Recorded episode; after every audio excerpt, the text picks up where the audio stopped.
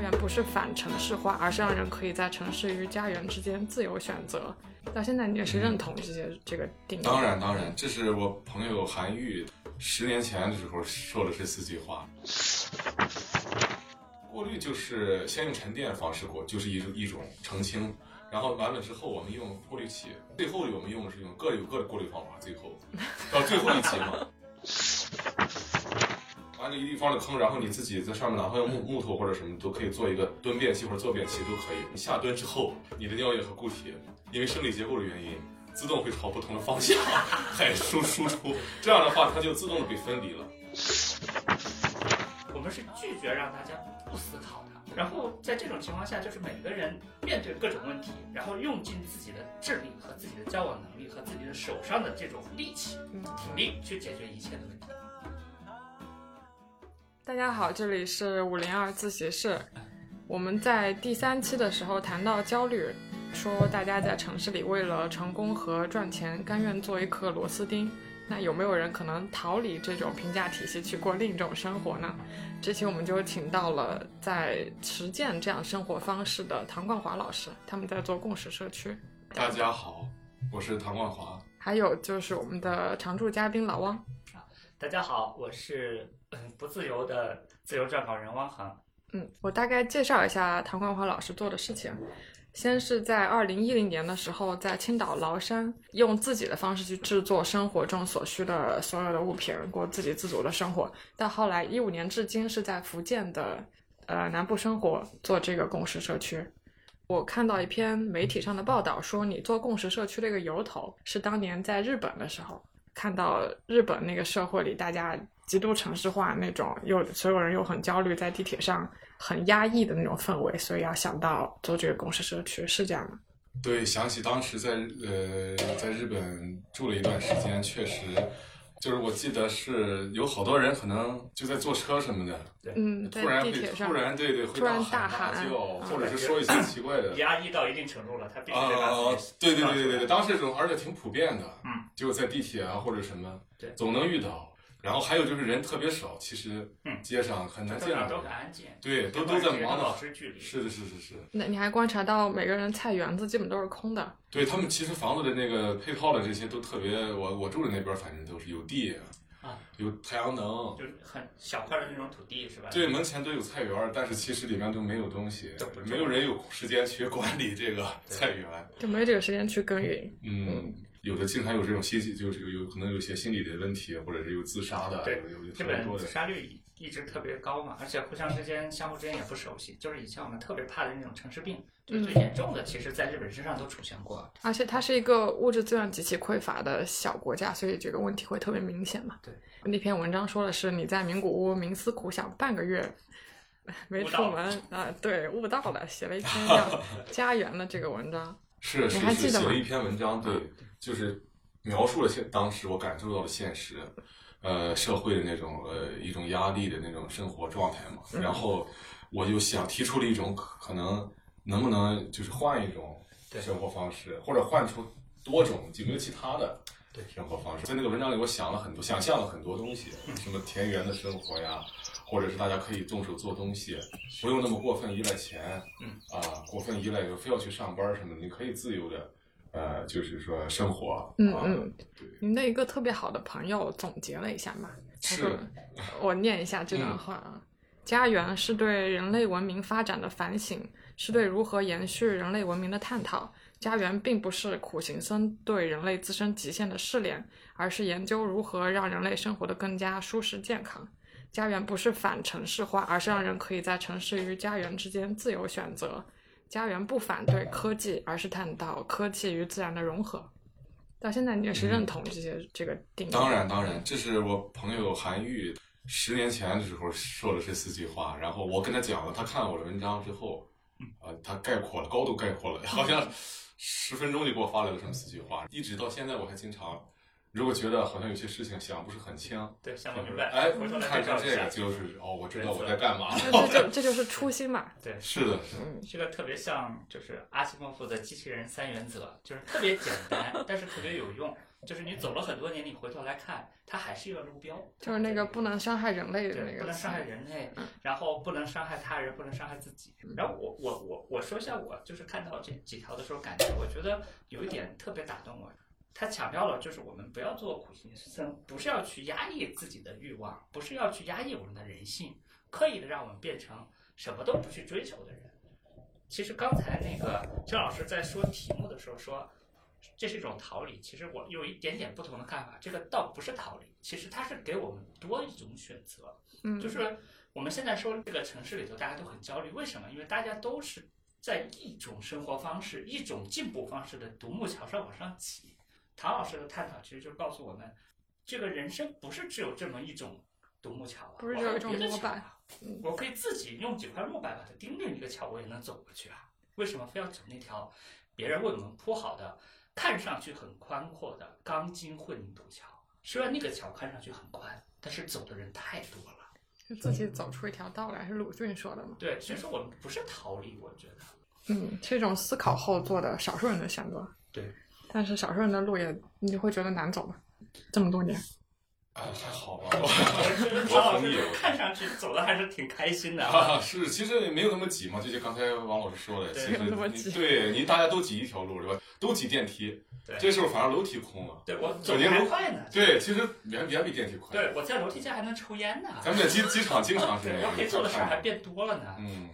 嗯，啊，知道共识社区每年的十月份到第二年的一月份是有这个呃自给自足生活实验，然后你们今年的这个生活实验有哪些人参加？然后一起做的是一些什么有意思的事儿？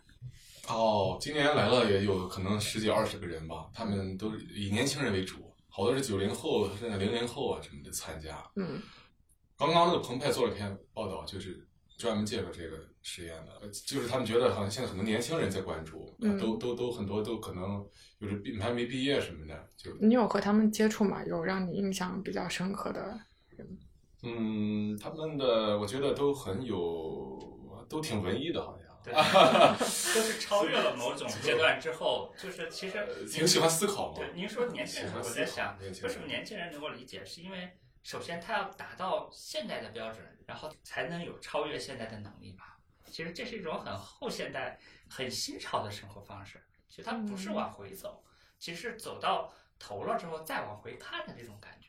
所以说，可能咱们的上一辈人，嗯因为咱们差不多都是八零嗯后嘛，嗯咱们再往上，六零后、七零后，他们是经历过物质的匮乏的，嗯对他们来说，可能是需要用现代化的方式，先把自己的物质生活这种生活模式给填满。他们另一方面呢，在这种循规蹈矩的这种生活里头也待得太久了。但是年轻人呢，首先他对物质的吸引力是有可能突破的。虽然说现在是个物欲横流的世界，但是物极必反嘛，到一定程度上，他可能会破茧而出。第二方面呢，他们年轻本身就代表着反叛，然后我不见得要按你的路来走啊。所以说，都是年轻人，我觉得特别好，也特别正常。 啊，对，这次对他们也许不是特别掌握那些更多的一些技能，对对他们是很想做一些事情对，但是可能缺乏一些对经验，对啊，那就热情先在这儿，能力慢慢再来。是的，是的，其实其实这也没有没有什么关系，就对是他愿意到这儿来生活三个月，是在山里住着，他们扎一个帐篷嘛，一般就是让他自己带一个帐篷，对，然后住着，我们也没有人去去管谁干嘛，或者他们自己安排自己的生活嘛，做饭呀、生火呀、学习怎么去在山里一些基本的东西，嗯野炊呀，每天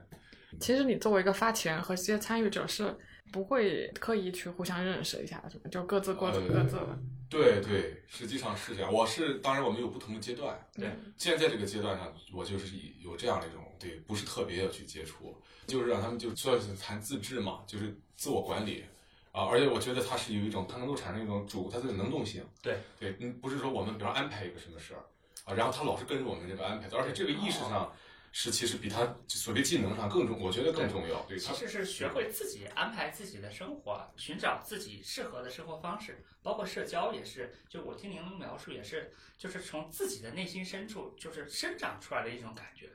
如果是从上到下的安排，如果是比如说唐老师来替他们安排，其实跟他们原来在单位在学校就没有区别不。错，就是我觉得大金回来又是重蹈，无又非是是重蹈覆辙。换了，无非就是个换了一个环境，没错那没错那跟那种什么灵修班，或者说是某种教教主为这个金字塔塔尖儿的这种形式又有什么不同？嗯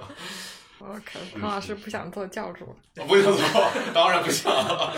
做教主我来不了这节目。 我们而且我们本质上这个事情就是反教主的。就是更关注个体嘛，对对吧？但是你想想，我们在城市中生活，其实我们无时无刻都处于各种物质和精神的教主的掌控之中，对吧？马爸爸嘛， 是我们自己自己就不当那样的人嘛，我们才能不参与那些事儿。呃，那参与这些年轻人，他们会自己组织一个，就是他们自己一起做点什么事情，就是形成年轻人们会啊，他们有时候就一起认识了，然后有的人擅长这个，有的人擅长那个，自己自然会组织一些事儿。他们会去爬山、去捡柴、木柴，嗯，然后去倒水，分工自己去去做取水，啊。对，我觉得人天然的都有这种能力，你只要愿意沟通，嗯对对你和别人多交流，就不至于呃就解决不了基本的问题。对，那在家园里没有那种大家共同去需要完成的事情吗？比如改善基础条件的一些事情。可能会有，但是这个我没有，就我的观察，有人会提出来，比方说他们觉得这个餐厅需要收拾一下啊，啊，然后他就会发动，呃，就就是去志同道合者一起对能不能收拾一下，觉得这对太脏了，什么的，对或者是这这片地能不能清一下？其实大家都挺乐于助人的，嗯，呃，你刚刚来一个人，他不会搞，不知道在哪儿扎营啊，都会有人主动去呃呃帮，这个就他。是小的互相帮助嘛。对对对你要周老师，我觉得你的意思是问，就是大家需要共同面对的一对个就特别大的就是事情，对吧？呃，能够提升所有人的生活质量，你需要集中力量办的大事，相对来说的大事。比如啊，你这种我们一般不太会，呃，比方说这种三个月的体验的人，过多的参与到，他们很自愿的去去，我们不会直接就是说对啊发出这个你必须，或者我们今天下午要干啊干啊干啊干个什么事儿，但是我们平时社区里面有一些人是长期住在这里的，嗯嗯长呃比如修个路啊，或者说要平块地，这个可能需要的时间精力就对会嗯比对较对对多。，比如我们像像大点儿的工程，像拉电嗯，修修整个这个水管儿，对可嗯能要从上几百米的水要要怎么迁移，这个需要很多人配合啊，这一般我们长期住的人。嗯呃嗯，，会会会，我们会大家约定好时间，嗯抽出时间都会参与这种集体劳动。你们长期住那儿的人，近期做了一个这种比较大的项目是什么？近期我们还在我走之前，我们还在修水管儿啊，因为随着人数的增多，这些设施也要随之更新更原迭。原来就是大家用水是什么方式？我自们己到山上去水。呃，我们去那个我们在那个山上山里挖了一个大的地下挖下来，对，然后挖了个几一一两个立方的一个坑嘛，那个水会顺着那个山体流下来的就水嗯呃是从上往下的水管，储水水然水塔的储起来，系个水塔，对嗯。然后我们我们用泵把它抽上，抽到高处，然后再从高处流下来。那基还要本自己搭个水塔，对对对，搭一个水塔，用什么东西搭呢？水塔我们是用用的是成品的水塔，哦嗯哦，，但是我们也挖了，有也挖了一开始那个坑是自己挖的。对对对对对，放一个水就是水储箱，水池水箱式的那对个水塔放在里面。出水池需要再抹一圈水泥吧，是吗？那个没我们没怎么处理，那就是土，啊对，也没有什么啊一个太大土的，坑。对，它水进去就在里边，而且下面土挺硬的，就它哦，自然就成了，嗯就不会水会比较浑浊。会会会，先沉淀，然后沉淀完了之后再过滤，喝的时候还有一个饮用机的过滤，你们怎么过滤？过滤就是先用沉淀方式过，就是一种一种澄清，然后完了之后我们用过滤器，最后我们用的是用各有各的过滤方法，最后到最后一级嘛，最后到了饮用级的这一层这一层，这有很多人，有的人比较原始，他就可以自己制作一个，比方说用沙、嗯石子这样、活性炭，啊或者烧一些炭一，层一层一层啊对多层小区那过种滤水就是水厂也是这么就我干的在野外求生那些哎，号美里术面你讲处理的那些其实实用的，对你就可以用，然后发现你哪怕绿色的水、黄色的，你进去出来就成清水了，然后烧开了也没有什么问题，嗯，嗯。但是你们工程里面那个过滤还是需要借助一些现成的那些设备吧？呃，就是整体的引引来的水其实还好，啊就没有什么太多，除了一个水泵是个现代的。哦，啊，其实我们也想过做水车什么的， 但是这个对它工程量稍微有点大。而且它的能量转转化效率稍稍低了点。你真嗯坐水车，你要是坐电动的话，还不如水泵呢。嗯你如果真用人踩，这个大家也不用干别的了。对，也有也可以用动力人人， 这也这这人是可以实现的。对对对对，这这花多长时间？整个工程？呃，工程其实还好，人多嘛。我们当时解决这个水利问题就花了一周多吧。那挺快。然后我突然有个感觉，就是嗯对年轻人来说，那种短期体能来说，他嗯们有点玩游戏的感觉，特别像玩文明那种 感觉。就是就是给你一块地，然后给你几个矿，然后给你一点基本的工具，嗯然后你一层层的，就是把你的这个物质文明、精神文明，包括搭建起组来织形式，然后搭建起来，嗯，特别好玩儿。这个嗯，这个比方挺好 对，像玩文明，我我我知道。其实这里头有个深层次的东西，就是为什么说它不是苦行僧啊？一方面来说，我们的生活没有那么苦，对吧？嗯另一方面呢，就是我们在城市里，在现代社会里的那种精神上的满足，其实在这种生活过程中也能得到满足的。嗯比如说刚才您说，我把这个水黄的、绿的过滤完了之后，变成了清澈的，嗯，在这个过程中，我能获得巨大的成就感和满足感。这种感觉能代替我在城市生活中通过升级、通过升官、通过发财、通过得到很多钱、得到很多财富、买了很多房子，就是获得的这种成就感。所以说，对我的自己的精神的这种获得和满足来说，我是没有损失的，而嗯我是用更简单、更淳朴、对社会更少负担的方式把它实现了。他一部分可能是很淳朴的，觉得自己实现了这件事情，对就是劳动带来的快乐嘛。对但嗯另外也有他觉得他是有退路的，就随时可以回到城市生活对，所以说当他中。觉得 很自由，永远都是给人最多的选择性。嗯当然，对，是这样的，对，如果不是路越走越少，是越走越多。对他，他他他还可以回去。对，如果不然回去，那不又成教主？没错，没错。对对对，那你们还做过那个风力发电？是啊，这还在是好多还在年用吗前。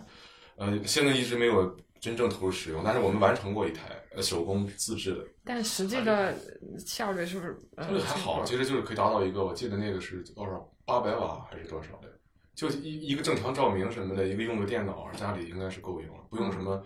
空调、冰空调什么的就还对可，以。电脑的话一百多瓦，正常照明如果是节能灯的话，嗯十五瓦、十瓦已经对很对亮了。对，如果一个八百瓦的这样的一个发电机，哪怕它的风不是很大，它储存起来嘛，储存在电瓶电池里，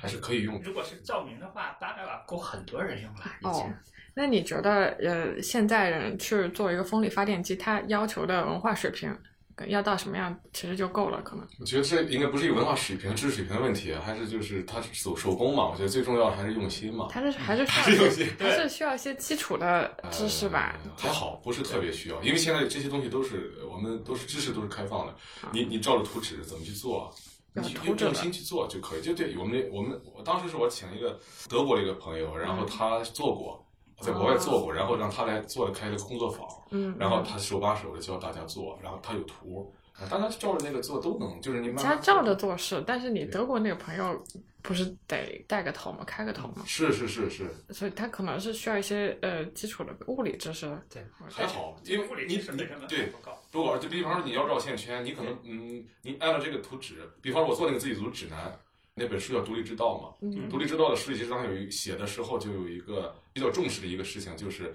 不用那些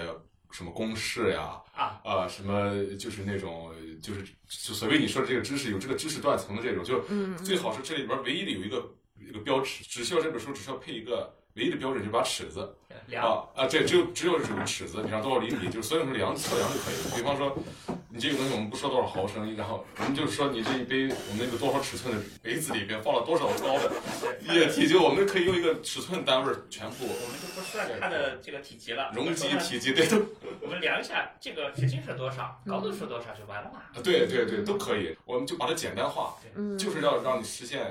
你不需要有太多知识储备的人一样可以实现，你能建房子，能发电，这就是我的目标嘛。是你那本书里也也对，是独这立么之操道作里就是嗯的。这样这个角度去写的。那可能一个小学生就可以。当然，我觉得。我觉得应该是可以的，郑老师你应该有信心，就是。中国的制造业工人、产业工人，包括你的装修工人，很多人他是不懂原理的，是，但是如果图纸就是足够详细的话，它可以修出很漂亮的建筑。嗯就工程是师的，把它的这个设计语言翻译成一个工程技术的图谱，然后告诉他这个地方尺寸是怎么样，嗯他通过他的经验可以做的特别完美。没错没错，你说的很对。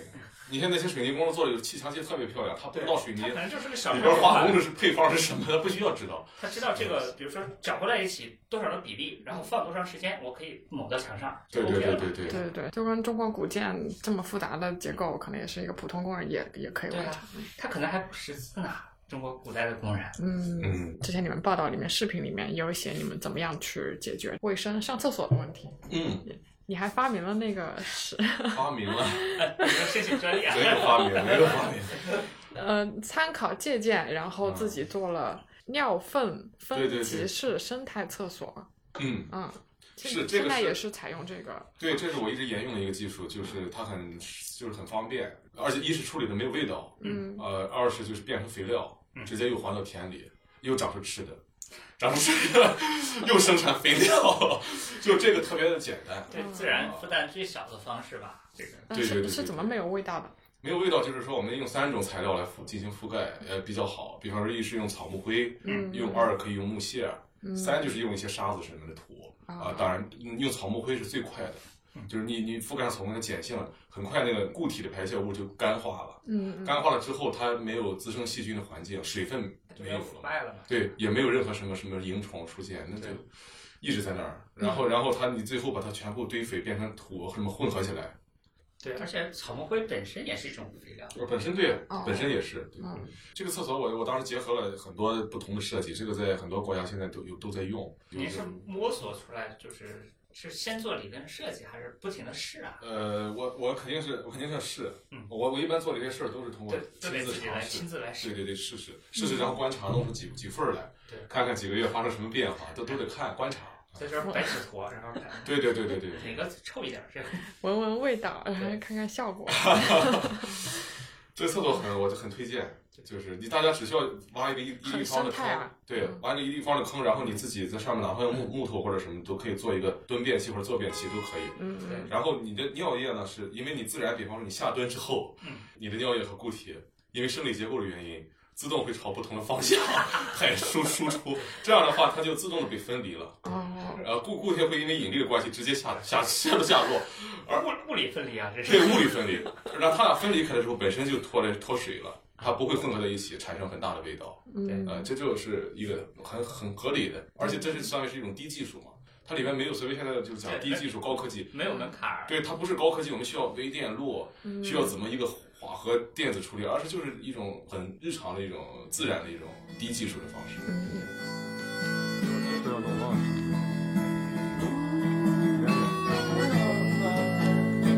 靠！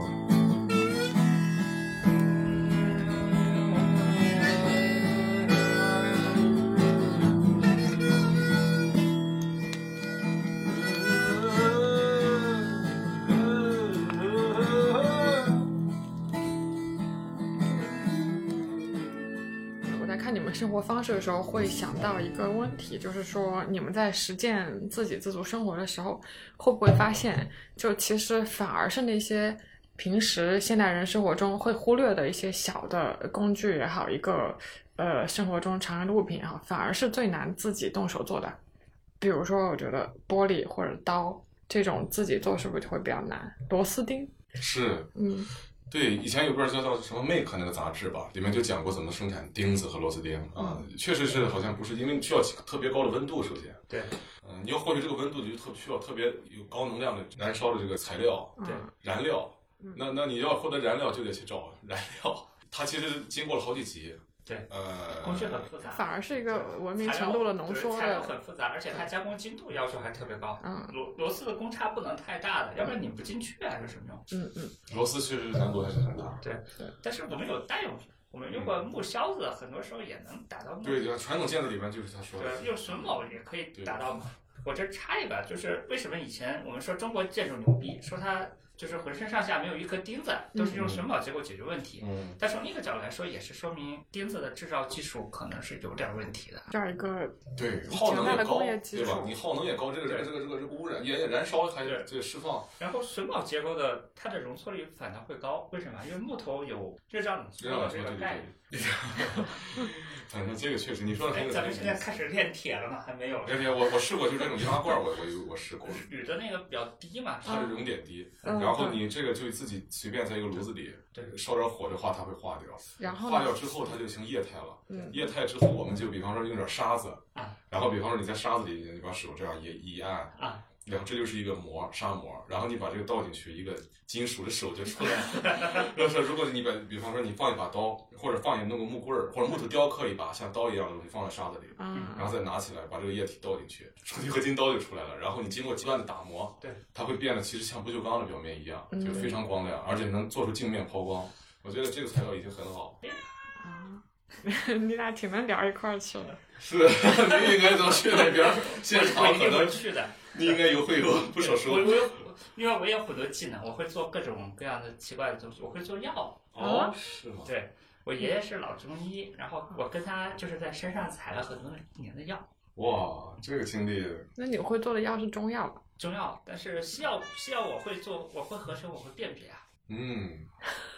那你这社区都是需要医生中的医世哎家那特别需要，嗯你的社区就缺这么一个人吧？很需要。我我爷爷当时跟我讲说，医生在什么时候最值钱？医生在乱世最值钱，你别的技能可能都没有用。对，嗯，嗯我爷爷说以前国民党、日本人谁谁来了，知道你会医术，都不会对你怎么样，因为你有用啊。是，哦，你们家是中医对世家，哦，这期播客又揭露了汪老师一个新身那份。下次咱们聊一聊中药，这个刚才采药这是个很有趣的题目。呃，就你们常住的这些人里面，如果说遇到一个矛盾的时候，会怎么去解决？主要就是还是在，呃就是肯定会有矛盾嘛，人和人之间就是主要还是沟通吧。我觉得嗯，举个例子嘛，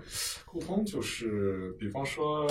呃，闹了个别扭，就是别扭可能很容易发生，一点小事儿什么的。有有有个那个，有可能你就是说有些生活习惯什么的标准可能不太一样呀。比方说你对这个，大家都都可能有些公共空间吧。对假如这种情况经常会发生，因为公共空间你，比方说你你用完了厨房，嗯，对吧？你没收回去，对，然后下个人再用，这东西找不到了，然后又开始乱，然后上来告诉你一次，怎么下次还对又忘了？一次两次，然后慢慢就会对，他就问你这是怎么对，后来不说了，不说了呢，这个这个事儿可能对你心生积怨了。对然后可能过一段时间之后，有别的事儿又爆发出来了，那情绪还在，而且累加了。那咱咱嗯咱搞个决斗嘛，这个就大家基本上在这长期生活的人都会慢慢的会锻炼出一种能力，就是得去主动的沟通，嗯，就是尽可能别让这样的事情再到了那样的程度，就是已经积累成了那样的程度的情况下，啊已经没有办法去对，到时候已经解释不清了，就是这个事儿已经很难再去追溯了。所以就是，如果发生了有些事觉得不对，或者是要要尽可能赶紧说，这样的话就不会累太累加了。对，嗯一旦真的累加了之后，就是看谁能够更主动的沟通。对嗯如果都不让或者是一直憋着，对吧？连甚至是见面都很别扭。你那个公共区域丢东西的事情，就以这个事情来说，比如说你们常住人会呃定期有一些会议，然后大家来讨论怎么解会议是决。其中的一种形式，就是会议是一种，比方说比较相对公开的，嗯，一种讨论事情的方法，嗯就是沟通的方法。这样的话，会让所有的在场的人，还有没有不不在这个事情里的人，都能知道这个事情的过程，并且能从中获得经验，嗯呃也能更了解这个人的思维逻辑。所以，他这种方式是我们也会比较频繁采用。就是一旦比方有两个人有矛盾，有有点矛盾，嗯，但是我们可能会安排一次不是针对这个事情的会议，我们会就是说我们可以坐一下聊一聊一些事情啊，把这然后个其中钱放在对里，头先放在里边儿。 对其中其中可能是有有一些时间是用来谈，每个人可以说一下最近的一些呃经历，或者有什么都可以表达观点对嗯啊，就是别人也别在过程中去打断嗯啊，或者是有给予什么评价，嗯就让他说完，说完了以后你再说你的观点啊，然后然后都说完了，有些事儿其实慢慢也就能理出来。你们嗯后来不是有个解决方式，在厨房那些公用物品上贴上自己的，就是自己的东西贴上自己的标签吗？哦，这你都知道，你好像亲临现场一样。 照照摄像头了，哦，哎呦，看视频嘛， 看视频派无人机去对，不是，我怪不得现在老有老有飞刚的。刚打上来，所以就我是觉得，嗯、遇到矛盾，然后毕竟是生活在一起，应该会有一个解决矛盾的呃我方们式其嘛嗯实。试过一些方式，就这一个问题，就经常会，因为你确实有些公共工具，而且使用习惯不同，嗯你用完了，比方说你今天在山上干活很累了。然后你还要再跑回去，嗯把这个工具放到山上那个储藏室，可能你已经下山到下边了，然后就差这一步，明天你还没上上去，别人要用又不见了。就这些情况就是很容易。那我们曾经试过，可能还试过用石墨，比方说，呃，我们用了什么，啪就要打勾，或者是还没还回去，我用了什么就记录轨迹嘛。对，尝试用这种方式。啊是哦，是那个石墨，因为文是档共识是吗社区，所以我说你说石墨，我以为是真的石哦，对墨。对对，我们想用的，比方说文档开放式那种，嗯大家文档啊什么的可以解决这个问题，或者你说贴标签儿嗯对啊，或者是我们还想过特派专门的管理人人员，嗯就嗯这都很多方式可能要去尝试啊。因为因为这样的场景，呃，想到一个居委会大到一 个网络上公共讨论的空间，可能都是需要面对这样的情对，况。而且还有一个问题就是说，我们也不想成为一个居委会，就是比方说长时间在这生活的人，本来短时间来的一些体验的人，他们出现了问题，他可能不知道怎么解决，会找到比方说长期生活这儿的人，嗯，就而且有一些比较热心的人就会老管这些事儿，对导致最后变成一个居委会的嗯大妈大爷，就天天在调解，这种情况也是会有的，但我自己你们都是不想要曾经深陷于此，就这两天有什么事儿了，你成天要去调解。啊不是，还我觉得任何人如果说天天被陷于这样的调解中，也可能就是说做不了会影事儿响自己的那个，对对，不同嗯那的你层们是次。想尽量形成一个去中心化的？当然社啊区，我们希望是去中心的，嗯对，因为就就就像刚才说的那个教主一样，那你弄出个中心来，这又成了原来的一套了。对，其实就把现代社会或者说外面的世界又在这儿又复制了一套。但这个是我们最不想看到的事儿。但是没有中心就没有呃组织者、管理者。呃，对，但是但是实际上它没有一个所谓的行政上的中心，或者是一个所谓的规则上的一个中心，但是在人和人之间，它还是有一个有一个自然的分工。比方说，有的人他就会比较呃乐于组织，对，他热于热心，乐于调解，对嗯但是我们不会把他安排成一个固定的调解员。对对对对，这个确实对，是如果他成了固定调解员，就意味着什么呢？上班的时候，对，意味着他会深陷于这种工作中，他变成了上班的人。对，整个社区呢出现了一个裁决者，嗯，然后这个裁决者他会变成中心，如果他有权利的话。对对对对对对，而且人的能力，实际上我我我个人认为人人的能力很难有时候驾驭某些权利。对就是当权力出现了一些时候，人自己可能很难控制对这种权力所带来的影响，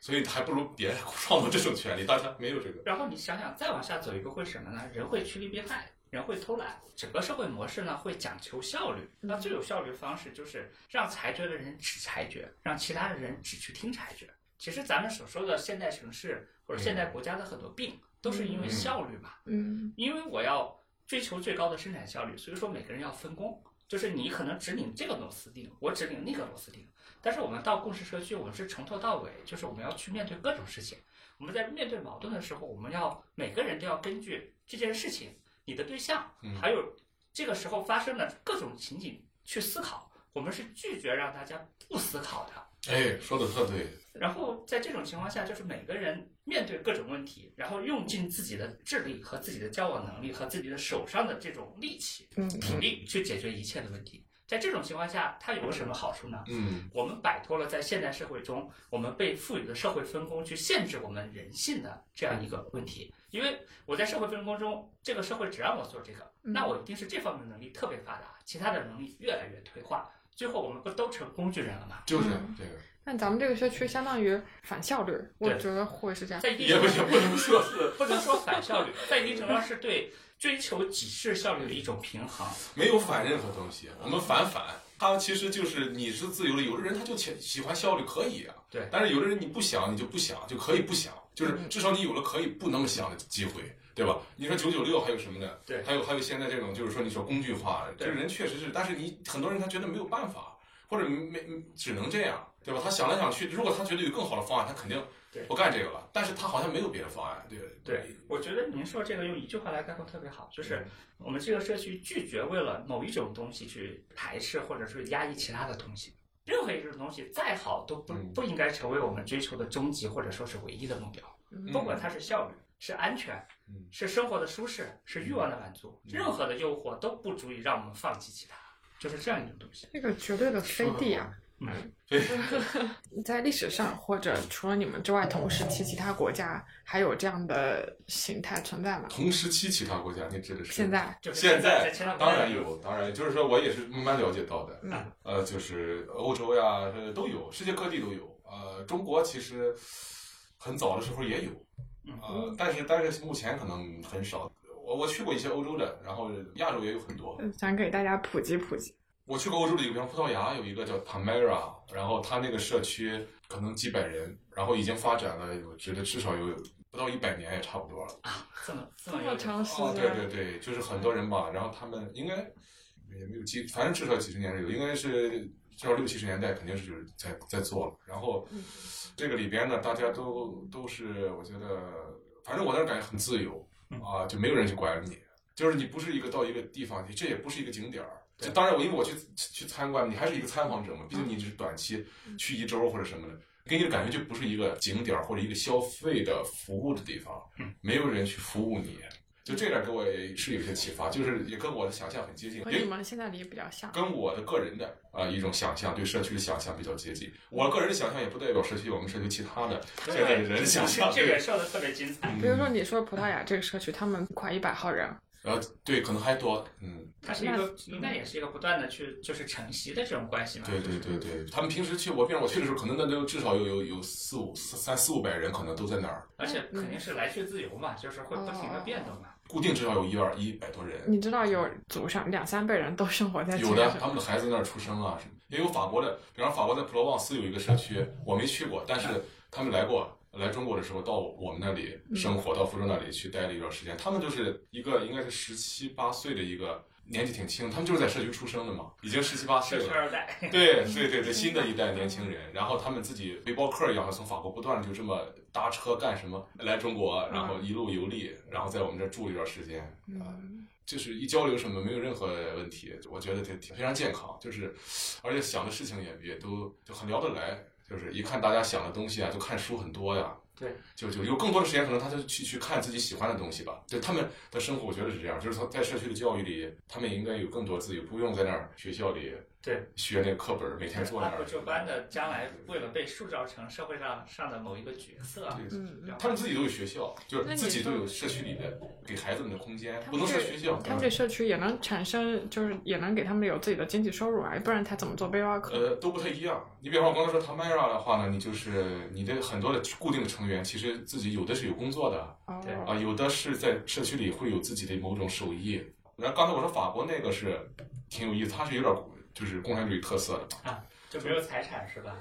对他们每每会发一个固定的一个一个补贴，哦很少，可能合人民币可能几几百块钱一个月。就是维持最低限度的生活。对，最最普通，因为他好像不需太需要花很多钱，在只要在那儿生活的话，就一切公共设施都齐备。嗯，而且，比方我来我们那边那个叫 Eric 嘛，他是做音乐的，在在边那那个社区呢，他有一个非常完整的一个录音室嗯、排练的空间，然后里面什么乐器都有，那他就不需要有太多的财产去，琴什么都是好的，嗯呃，然后都是都是什么有牌子、名牌儿的什么的，音箱什么都是最好的，那他就没有必要自己去攒一笔钱非得弄，他就用就行了。所以嗯，可是医疗是个很耗钱的东西吧？啊，对，有有的有的社区就会有自己的医疗，也也会有自己的医疗的医这疗方反面正。我是觉得完全靠社区力量可能还是比较难，就是对是病人来说我去芬兰的时候有一个地方很有意思，在医疗上他们有一种很传统的那个，传统啊疗法。对，其实有点像咱们中医，但是他们等于是西方的那种对，也带有一点好像萨满的那种原始宗教的东西，包括一些比如说按摩呀。啊，包括一些就是说唱诵啊，再加上一些精油啊，加上哦什么，啊还有八卦，然后我一看，怎么这不是八？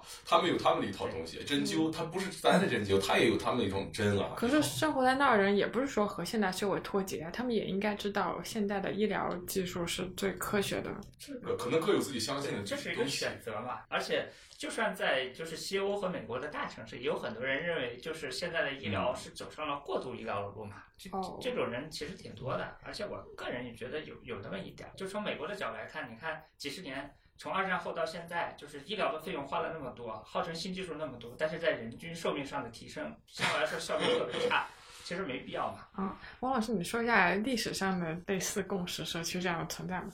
呃，我的感觉就是，咱们从历史上讲，不管是桃花源还是乌托邦，在一定程度上都是这个。但是咱们跟它最大的一点区别就是，所谓的共识呢，我觉得它有两层含义啊，一个是就是在社区之内的这些人互相之间有共识，嗯，第二呢是这个社区本身对现代社会是有某种程度的共识的，我们并不反现代，我们也并不觉得就是现代一定是不好，或者说现代一定是罪恶的。在这种环境下成长出来的共识社区，我个人同意刚才唐老师说的，就是基本上都是在六七十年代，就是西方国家经历了这样一轮的左派思潮和反思之后形成的。它考虑的是现代生活方式和给人更多的这种反思、更多的自由的这种视角的一种平衡。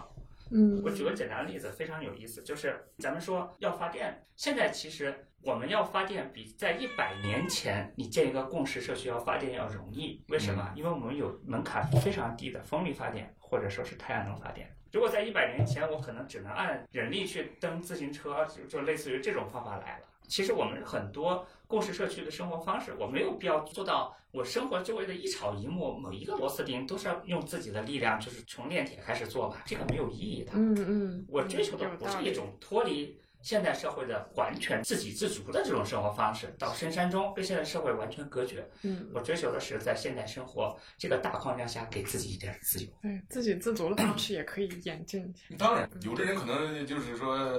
自己自足的程度高一些，对，有的人可能也不一定能那样，对就是然后咱们再接下来说国外，正是因为有这种思路呢，咱们可以看到绝大多数，就是在全世界绝大多数共识社区是发生在西欧、北欧的，这个特别多，因为他们的社会的经济水平和社会的发展程度，它在一定程度上比东亚和北美的社会发展程度要高，不嗯不是从 GDP 的角度来衡量的，就是他们在尝试各种生活方式和社会组织方式上尝试的路特别的多。我们今天看到的每条路，可能你在十七世纪、十八世纪、十九世纪都看到过。然后他们最后会有那么一些人找到了跟这种生活方式、跟现代生活方式共存的方式。还所以有个说，很现实的点，就是西欧国家是不是因为社会福利制度好嘛，所以他们不太会有高昂医疗成本的这个问题。有有一定的可能性，因为嗯他在一定程度上就是很多社区的成员，他本身并没有完全去放弃他的这个社会福利保障，包括他的医疗保障。嗯嗯但是这个还不是主要方面。你看看美国也有一定的医疗保障嘛，但是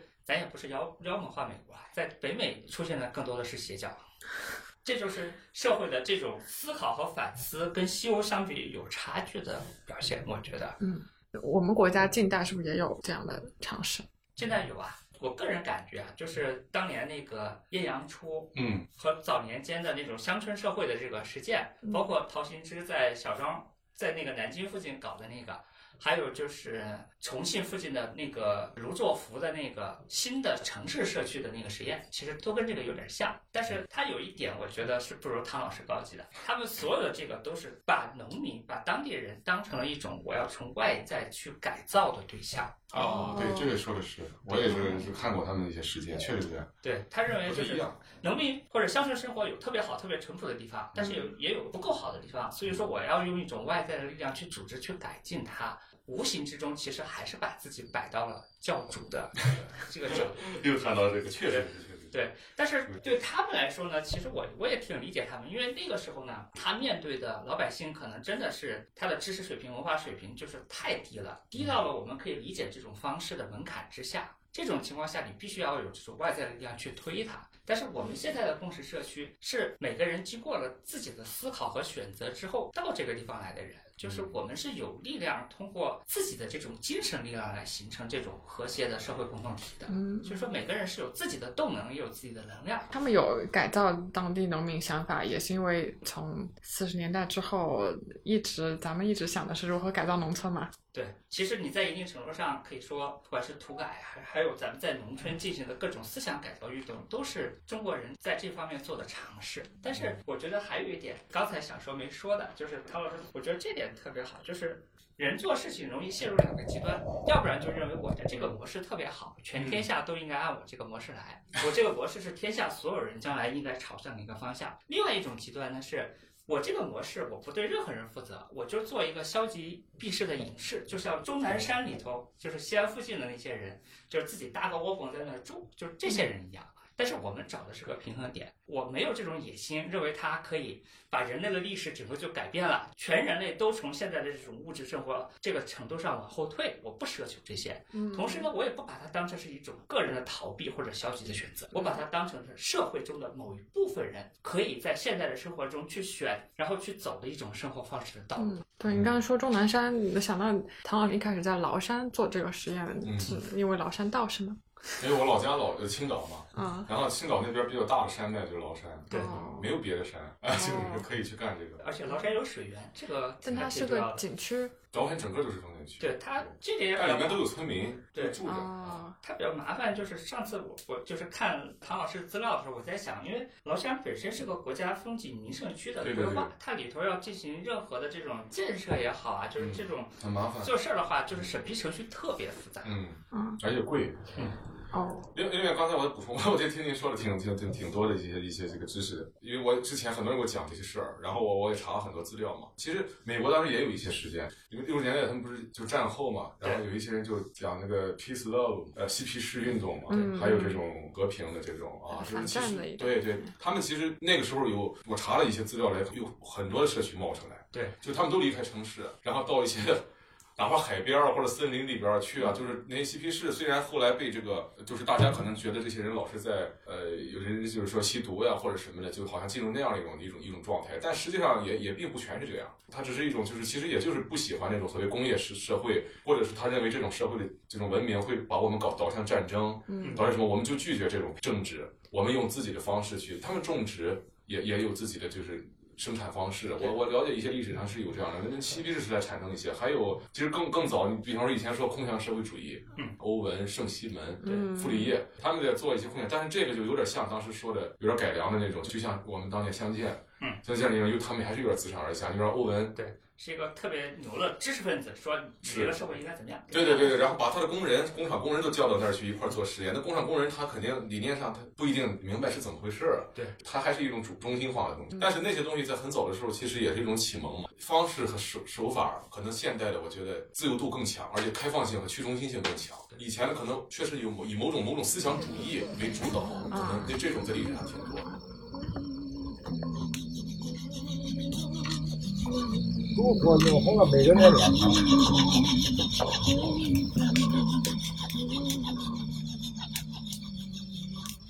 对，您刚才说美国六十年代的时候，那时候有嬉皮士，有反战主义，所以出来一波这样的人。对，但是你觉得像现在的情况下，呃，共识社区这样的东西有可能扩大吗？呃，我我也觉得确实有一些历史的这种机缘，比方说刚才说的他这个战争之后人们的反思嘛，对就集体性的反思。嗯是当时德国的一些，就是柏林墙，就是他这个当时弄东西德这个合并啊，弄之后，他有很多房产、很多资产什么都，他们有一个发起一个占屋运动哦嘛，就是大家很多的房产都没有主，或者搞不清，档案什么都乱了，然后最后很多人直接进去了，进去之后这房子占下，占下他们也并不是说，因为你不能够个人，你个人占据，别人也不愿意你个人，就大家集体使用，然后在集体使用就得制定一些集体使用的制度，有规则，自己制定自己的规则，对，至少这个楼里边我是有自己的规则的，嗯就会形成很多个不同的这种事儿。到现在战后运动的还有一些遗留下来的社区，嗯，甚至有一个我去过一个德国在在柏林的市中心就有一个，他他那块地就是到现在没有主，主人到现在没出现，到底是谁不知道，所以他就在那儿站着，他们在那儿搭印第安踢皮帐篷。啊，他说这不是印第安，是从蒙古学的。法国是不是有吉普赛的嗯会？当然，就是说，其实就是，其实就是，就是有点这种。你刚才说吉普赛其实也是一种生活方式嘛，嗯，就是大家一种在在在这种旅程中的啊，一种一种移动式、游牧式的一种社区嘛。啊是就是其实这种在历史上中东西方都有，到现在其实也是，其实都是，只是说共识社区谈的时候，可能更强调一个共共识两个字儿。就是其实英文上来讲，community 社区本身它只是指的也社是区本身就有共同理念的，嗯对。可是只是现在这个社区被泛化成房地产小区了对，所以那个那层意思变成随机大家配对儿，随机因为交钱住在一个楼里了，嗯嗯那个 community 里面的那个精神概念就弱了。所以今天我重新提出共识社区，就是为了强化里边这个说，我们是因为共同理念走到一起的，嗯嗯，要和喜欢的人到喜欢的地方做喜欢的事儿。对嗯。但是你是们和你们和生活在周围的村民其实距离也很近吧？就是周对周围这些村民怎么看你们？呃，他们的看法，我觉得不不不一定都一样。啊有的村民会觉得挺有意思的呀，一些年轻人在这儿，因为还有一些人会会觉得不不是很明白为什么你们要在这儿，就是因为这个地方他们觉得不是什么好地方。啊。哦对肯定是就是当时他们就是村里头肯定不是不是他的耕地，或者说他自己要利用的土地，才有可能在那儿生存下去。嗯嗯，他们会参加活动嘛？村民是啊吧？会呀会呀，我们一般搞，比方说放个露天电影，他们都很感兴趣，来看呀哦什么的。点个篝火，有时候也会来看一看，唱歌什么的都会来参与。我我一直不觉得，就像刚才谈到相见啊，我一直不觉得就要把村民另当别论。对，就是他，或者是专门给予一个所谓的这样的一个标签儿，他就是个谁谁谁是个什么民或者什么民，对吧？你是个什，他就就是个就是个人这个人，对对对，你任何一个人他就是一个人一个个体对，就是我们去认识他、接触他、交朋友也好，聊得来聊不来，他就是一个，他为什么上来就是说哦，这是个，变把他给泛化成了一个类型，对，先贴个标签儿。先提下标签。我觉得现在这个问题是很，我觉得很普，就是大家好像都这样干。嗯而且谈论问题的时候也容易这种这种以这种方式去谈论问题。我们要解决一个某个群体的问题，啊，有某解决某某一个什么什么的问题，就是，但是问题是任何一个一个所说的这种类型里边儿都是由刚才说的是个体人组成的，而每一个人家家都有本难念的经，你怎么知道他其实经历了什么？他是被划到这个群体里了。嗯就是你拿出一个拆迁户群体，里边每家都情况不一样，嗯对你怎么能够说给他们一套整体就能够解决所有人的问题呢？所以在我我在我对我待我的时候，当然你要明白它是个个体，但是你要解决问题，你没有一个标签，没有个分类，你也解决不了。这这就是为了高效解决嘛？嗯标签是为了效率，对，是标签会牺牲很多个体不。要说最后牺牲是人，牺牲人性嘛，这不说了，最后最后就是为为了解决问题就工具化了嘛，对嗯，问题是我们已经人类文明已经发展到足够了这个程度了，已经足对，就我已们经有这么缺效率吗？对，现在问题在这儿，以就是前。以前没有效率是会饿死的。因为我原来看那个《看不见的手》嘛，亚当·斯密讲的为什么搞这个经济学，怎么让这个生产效率提升。一个人去干一个螺丝的事儿，他生产螺丝的事儿，他可以越生产越熟练，嗯因为螺丝缺，所以说当时缺，所以我他要想一种方式，让人不断干这个之后，他发现一个人干一个小时可以生产五十颗，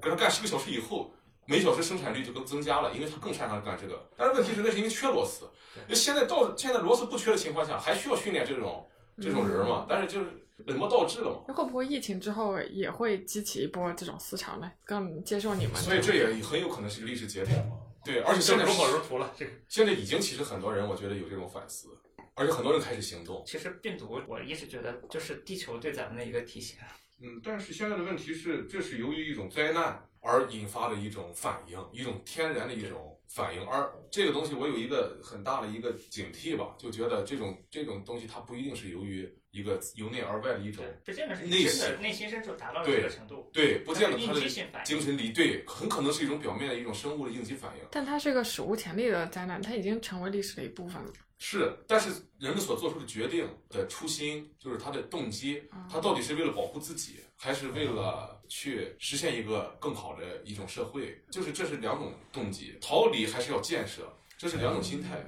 大大规模躲着的话，造成的效果就是大家是大部分还是利利己主义对，还是所谓当年说的所谓精致。现在我觉得精致利己主义都变成一个很普遍化的东西了。嗯就是以前我记得还说什么，哎呀，这可能是经济还是个负面东西。现在很多年轻人连这都不知道。我去我们那儿社区有好多年轻人来，零零后什么的说，我自己来的时候介绍自己，自我介绍的时候，我哦是我是一个精致利己主义。他觉得这个是个我中性词，甚至是褒义词现。在对真的甚真至的成不了觉得是负面，所以说这我我对我来说，我冲冲击挺大的，第一次听冲击挺大。后来我发现还是不乏有人把这个当做标签儿来标甚榜。至利己主义者会让别人觉得你是个聪明人。对，他会说人人都利己。他跟我说你为什么会这么说？我问他说人人不是都利己人吗我？而且还有很人精致，对吧？利己呢，还能让人看不出来你利己，就是因为他他精致。我操，这真是让我大跌。虽然我没戴眼镜，我也大跌眼镜。不是，这这也太这也太就是说这是种什么看法呢？其这实这个就哎挺有是意道思德，就是在交往退化的过程中的道德滑坡，就这么简单。就是人被异化了嘛，所以道德也歪曲了。道德都歪曲了。就是说，基本的原来我们认为一个正常或者一个正确的事儿，现在已经异常到了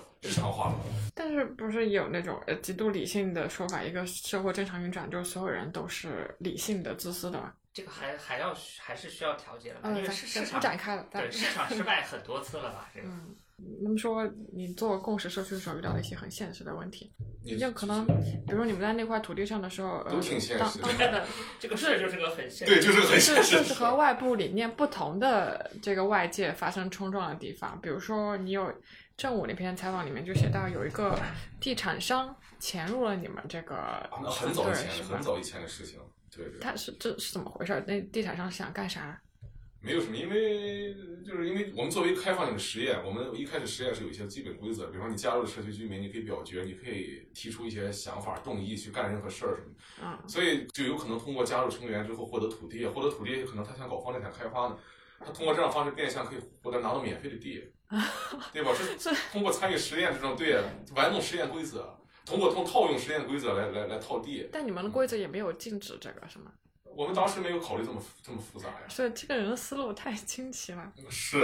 竟然能想到有这种方式。嗯、对对对，但是没有用，他最后还是被投票投出去了。嗯嗯，然后你还说你们现在那个村要搞开发嘛，要做金鱼场，呃，金鱼产业小镇对对对，啊、这个会影响到你们吗？这我不太清楚。其实对于很多事情我都不是很清楚，到底我们未来会被什么影响，或者是怎么了？我觉得所谓树欲静而风不止，就是这个东西我们没办法去呃去去去控制外在的这些因素，但是我们可以做到的是我们内在的稳定。嗯我们没法控制外边的风不吹，但是我们内在根扎得深，我们团结在一起。我们我们不行，我们就几个人，我们十几个人，我们怎么？我们可以去任何地方。换个地儿啊、嗯，对呀、所以你说的根扎的深，并不是在那片地上根扎是的人与人深之间的关系的根。嗯其实更重要的社区还是人与人之间的关系，并不是什么土地或者是有什么资产，这不重要。呃，我记得有报道说你们现在日常开销有一部分开销是那个基金会会支持，没有没有，没有就全靠自己。对，这是一个这是一个误传，就是说哦实际上没有任何的资金去支持到我们，我们所有的资金和所有的就是这些资源都是靠每一个参与者自己。你们这个社区本身会有带来呃产生收益的方式吗？还是说就靠个人？嗯就是个人，就是所谓的社区产生。所以说，这个是不是要说一个东西，就是说社区它也是个标签儿，其实它还是个体。就是你说，只是说咱们，比方咱们三个人现在是一个社区，嗯然后呢，如果说咱两个人合伙干了一个事儿，那这个事儿是不是我们社区的事儿，就你很难说。嗯嗯因为我们所我们三个人干个社区，刚好我知道之前一个社区挺有名的那个 Fund Horn，他们里边有三百多家不同的企业机构，嗯嗯嗯啊，你信不信托公司什么各种服务机构全有，就是他们自己都在干各自都在创业。啊。那你们常住居民各自有什么呃我们基本上就自己该该上班打打工的打工，啊就是兼职嘛。都有干什么的？兼职我们我们缺钱了就直接去快递点儿哦，兼职，嗯比方快递点儿去发个包裹都可以兼职，嗯嗯，对吧？对，但是我只要我们有时间，就是给我们一半儿的时间是自己的，有些人认为就可以，就是这他们也实践了叫半农半 X 嘛，一半的时间在自然里生活，另一半的时间可以做点什么别的。还有一些人会自己买自己生产的东西啊，然后加工成一些成品嗯，去销售，这都是在做的事儿。还有人会做自己做一些儿手童工教育啊，你们身上有有一些地啊，孩子们认识自然嗯啊嗯，带一个课呀，嗯都是可以的。然后还有我们我们这么多会的技能，都可以做成工作坊，都可以做成分享的课程嗯，啊，成人孩子都可以参与。你自己呢？我自己没有什么时间，也没有什么太大的兴趣去考虑这个经济的事儿。我只有一个，就是卖自己的书，哦，但是卖书这个事情也也不赚钱我定的很高。哦，还有我自己的画，啊，不是画，就是摄影啊，或者什么一些艺术作品。嗯嗯啊，我一幅，比方像你你可能画的油画啊或者什么， 对，那我自己弄一个东西，然后就当个纪念品，嗯我一幅定个几千块钱，然后如果有人感兴趣，花买了，我这个月就行了。嗯，啊， 对，结果有那篇文章里面还说，访客到你们那儿好像兑换社区币啊，然后露宿是三十社区币一天。啊，这嗯个都是过时的东西了，哦，就是因为因为社区的实实验呢，一直都在更迭更迭这只是某一段时啊，间。对，某一段时间可能这个礼拜要实现这个，下个礼拜这个就推翻了嗯嗯。啊，所以所以现在已经没有这个东西了。为什么不继续？呃，就是太麻烦了，没有那么多事儿，还时得有间去个倒人腾这去个币。算这个。对，还得有人专门去给人家兑换券儿呀、给你弄币啊！我操，这还得有是个人力的，这人还没个人给他发钱呢，所以这这这我们根本没这种成本去做这种管理。嗯问题是，所以呃没法弄。那但是我我我后来又推又又推出一个想法叫共识券儿，就是这个展开谈又多了，可以大家有兴趣可以搜共识券儿，就是共识券儿就是说我们可以以以彼此的付出对相互的付出，双方去达成一个价值。嗯不用价值成一个积分儿或者是一个数量、一个数字，嗯就就是一个对等的都就可以。比方说，你给我做件衣服，我给你做瓶啤酒，然这后是口头的一个，对，有点像有点像以物易物嗯，但是它并不是仅仅是物，嗯，而是可能是某种行动。嗯，比方说，我帮你去看了一天房子，劳动服务，对，比方说我帮你打扫一天卫生，那那你可以帮我去看一天狗，嗯嗯，那我我理解了，就是我一个最好朋友，大学时候最好朋友过生日的时候，想不好送什么，啊我就给他写个券儿，哎，你可说以的帮太你对做了件。事儿是吧？可以帮他对对对对按摩对半小时。 类似就是这个意思。而且我们可以就是就是，因为我们这假如没有钱嘛，我们可以用这个未来的想法来来现在现就是支票一样，嗯用想法当支票。你是很明确会一直以这种生活方式，嗯，我个人我不觉得我就是说，呃，我我从来没有说我要怎么着。原来在崂山的时候也没有说过，我有可能明天干嘛我也不知道。哦，对，但是这个事儿也不取决于完全取决于我。对，它社区这个东西特别比原来我崂山实验还不一样。这个社区它是不是我一个人的？嗯，我 就算不在那个地方，现在社还有区别的人会做这个对事吧依然在运行。就是得去中心嘛。这就是它去中心的价值所在，一个很大的价值，就是它离了谁都能赚。如果说就是比如说汤老师走了，这个社区就垮了，这你说明去了社区就有问题 了，对不对？嗯没错儿对，没错儿，对，我也能接下来吧，是嗯吧？ 是啊的，对 对对，确实是这个意思。嗯，说说你们社区里平时有什么好玩的事儿，有什么休闲娱乐活动？啊， 对对对，经常有人会问这个，好像好像显得我们很无聊，天天在那光没事发呆嘛，这不是苦行僧，也不只是冥想，啊就很一样。它和我们现在生活其实没有什么区别，而且就是说，其实可能会玩儿更野一点儿还。啊，对，因为你在这儿，你能你能现在在门口生火，点起个篝火 吗？啊，烧燃燃烧了好几米的那个，你这在这儿可能没条件，很多人在城里门深都没有点过这样的篝火。当然这是一个，还有就是你能在这儿放声，比方说晚上你再把音响开到很大，对那这个房间你是扰不扰民，是不是这个问题？我们现在在山上，我们弄弄个音响，咵，可到最大，没事儿，乐队排练随便，所以说，其实去了之后发现自由更大了。自由更大了。我们在这儿玩的都能玩，需要酒吧，我们自己有酒吧嗯，啊；需要运动，我们自己可以弄台球啊，有乒乓球啊，都有。点个篝火跳个火舞。对，你想跳舞，山上咵音乐一开，怎么跳都行，场地不限。山里面有回响吗？就自带音效。山里倒还好，啊没有山没有谷吧山，谷对没有形成那种音场环境。对对对不会对有对，就是个方言说，没有人会，从来没有人说你会干扰到谁，大家都很开心。然后你们的作息也是基本上和村民一样的。不一定，他个人不有一些样人。喜欢熬夜，对对，你这不让年轻人熬夜，你你我们这儿原来的大王啊，我们这里居民大王特别规律，他是和我一块儿在这待了五年了，特别规律，每天早上就是几点就起了，五五点左右可能就起了，然唐后老师你应该也比较规律吧？我不太规 律，我也有我的规律，啊但是我和他的规律不一样。不对对对，他的规律五点起，晚上五点啊还要吃完饭之后出来，每天晚上就散步啊什么的，一天又走多少一万步还是什么，特别准时。对然后一到晚上聚会超过十点就不行，马上要回家。我就不是，我我不到三点睡不着。真正的规律是属于城市的，你你再自由，让你上班你敢不来？就就是大家可以按自己的规律来了。现在对这唐老师，要不你最后再推荐一下你的书嘛？你写的这个书，哦，书的话，如果说其实就是个，其实我也不能说我直接因为说这个书，因为就是其实就像个小礼物一样，如果是个纪念品，如果大家比方说愿意，呃喜欢的话，可以在网上搜《独立之道》，《独立之道：自给自足生活指南》，里面讲些什么呢？我在崂山的五年的实践里面的一些成果吧嗯，肯定成熟的，就是完全你自己动手做可可以以实重现可的嗯以，重复的，可以重复的，对，因为我都做过，里面做的就是我自己动手做的过程的图嗯，肯定验证过了。对这个以前宋永兴编《天工开物》的时候，他很多是画图纸，对，或者是把别人在做的事记录下，他自己没有重新做过。嗯，但是我这个是全全都重新做你，哎那个现代版的《天工开物》，可以这么说，但是他的他的他的内容没有没有没有那么全，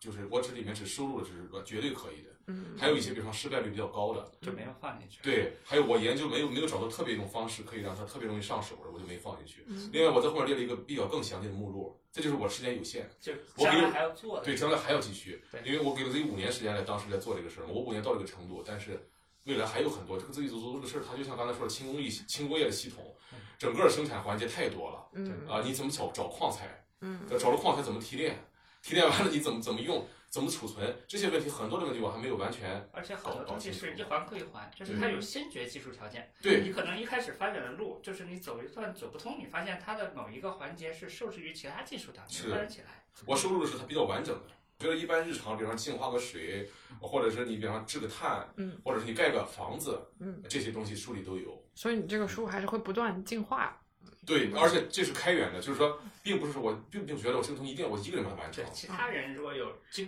嗯，经过实践、经过验证的东西，就也可以放进去。这一期让汪老师来收个尾吧，嗯，谈谈你的感想。好，嗯，其实我是一个就是生活特别不自由，就是给自己的选择特别少的这样一个人。虽然我想法很多，但是今天我跟唐老师在这儿聊了一会儿，我突然有了一个感觉，就是人给自己更多的选择权，它最后的结果就是让人更加能回归自己的本性，变成一个真正的人。其实我们所我们所有要做的事情，我们毕生去追求的事情，都是让人变成一个人，而不是贴着标签的一个什么东西。哇，总结得到又位，上升了一波高度。到位，到位。对，上价值。感谢汪老师、唐老师参加这一期的录制，我们这一期的节目就聊到这里，谢谢大家收听，谢谢，拜拜。拜拜。